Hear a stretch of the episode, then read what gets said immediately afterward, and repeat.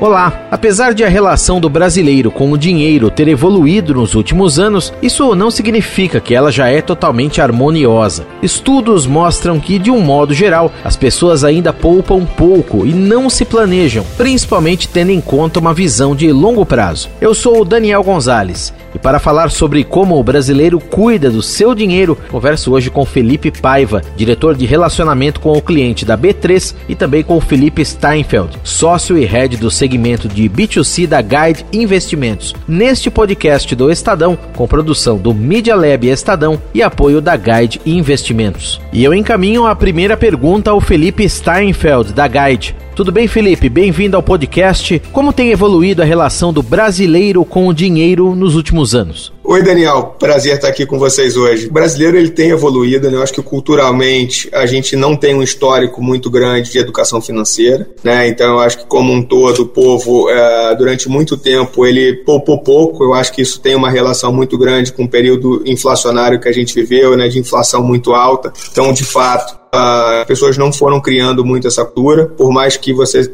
ao longo desse tempo sempre teve um cenário de investir em, em renda fixa com taxas bastante atrativas, uh, mas a gente tem visto agora com essa queda da taxa de juros, uh, e eu acho que uma maior educação financeira na média né, do brasileiro em geral, uh, uma preocupação cada vez maior crescente nesse assunto. Uh, que, que a gente tem percebido, né? Acho que no dia a dia. É, primeiro, cada vez mais essa cultura nos jovens de poupar, uh, mesmo que de, em pequenos valores, né? É, eu acho que a questão da tecnologia, das plataformas, uh, da educação financeira vindo através de blogs uh, e uma série de outras formas, né, de você transferir esse conhecimento para o público em geral, isso tem gerado interesse das pessoas se aprofundarem no assunto, né? Historicamente a gente sempre teve, né, com o gerente de banco sendo o único meio que isso chegava na, em grande parte da população e agora agora com essa mudança, né, principalmente que foi trazida pelas plataformas como a Guide, uh, em ter essa preocupação em transferir conhecimento, é, em levar mais informação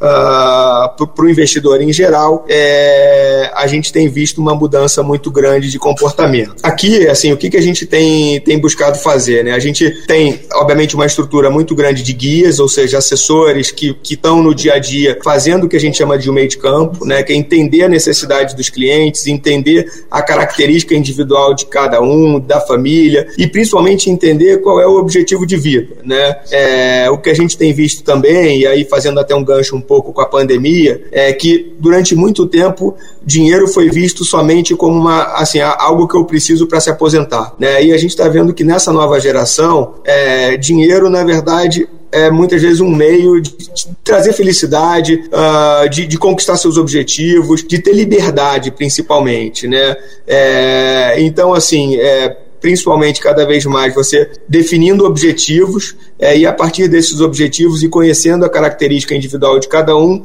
você definir uma carteira de investimentos, né? E a partir daí é, monitorar com base se eu estou me aproximando, quão próximo eu estou de, de, atingir esse objetivo é, e conquistar esse sonho, né? Não só falar em objetivo, mas principalmente em sonho. E eu acho que essa coisa de você fica mais palpável quando você tem um sonho, você tem algo que você está almejando e que não é só uma aposentadoria que está lá 40, 50 anos na frente, uh, as pessoas tendem a estar mais próximas, a se empenhar mais, a se envolver, é, porque aquilo ali está ali, está muito próximo de acontecer. Né? Então eu acho que isso tem ajudado, eu acho que essa dinâmica nova está ajudando o brasileiro, de maneira geral, a ter uma cultura uh, de investimento maior, é, ter uma forma de lidar mesmo com o dinheiro, né, de uma forma diferente do que se lidava até então, e também está tendo até um um pouco também sendo obrigado a, a, isso, né? Porque com a taxa de juros a 2 e você hoje, é, se deixar o seu dinheiro na poupança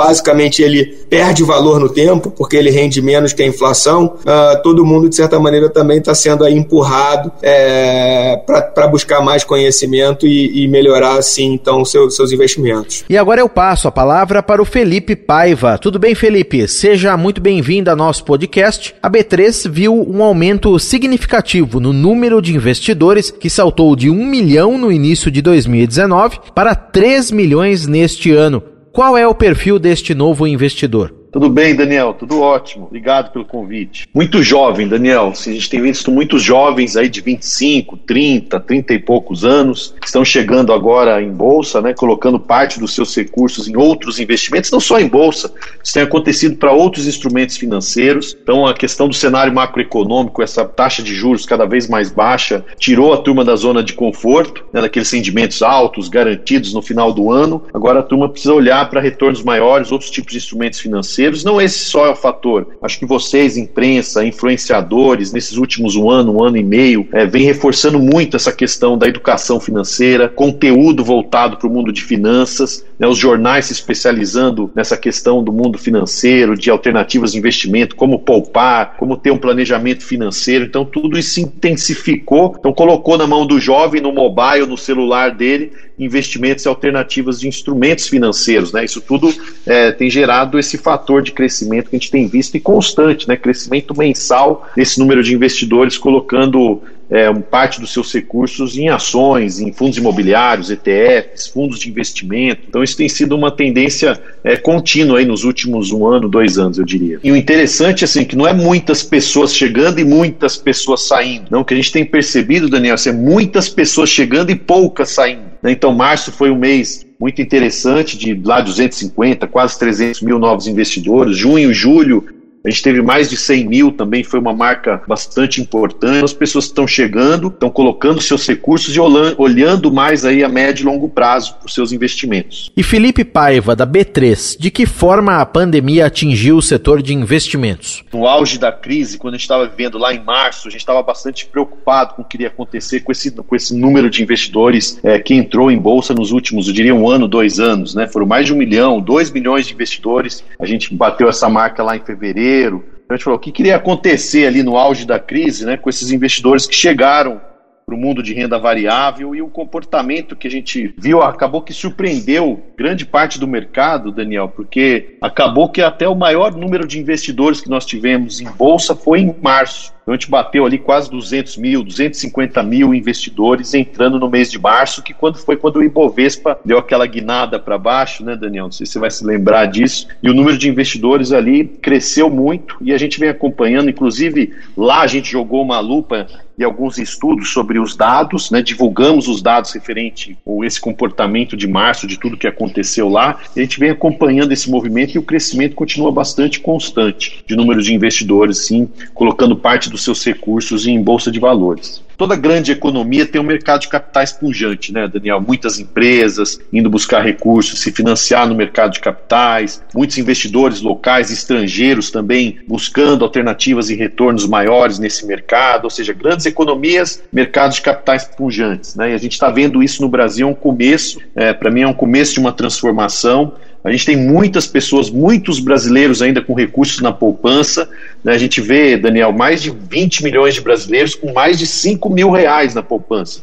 Imagine esse movimento acontecendo para diferentes investimentos. Né? De novo, não só bolsa, mas fundos de investimentos, é, renda fixa. Então, isso começando a crescer no país, debêntures, negociação de secundário de debêntures, isso tudo acontecendo pode transformar, sim, o mercado financeiro de capitais brasileiro num dos mercados punjantes, aí, grandes, é, de acordo com a nossa economia também. Né? E Felipe Steinfeld, com a situação de pandemia, as pessoas em casa, muitas trabalhando no esquema home office, isso acabou contribuindo para que elas buscassem mais informações sobre aplicações, as que têm maior risco e, consequentemente, que têm também o melhor retorno financeiro? Sem dúvida. É, não sei se é exatamente a questão do, do, do, né, do home office, mas é a questão das pessoas estarem ter mais tempo, talvez, né, para estudar esse tipo de assunto. Né? A gente viu que é, o home office ele trouxe, na verdade, uma qualidade de vida. É, a gente viu muita gente buscando se aprofundar, né, entender melhor os seus investimentos, entender melhor as oportunidades. É, e como o momento, né, até como eu expliquei na, na pergunta anterior, ele está pedindo,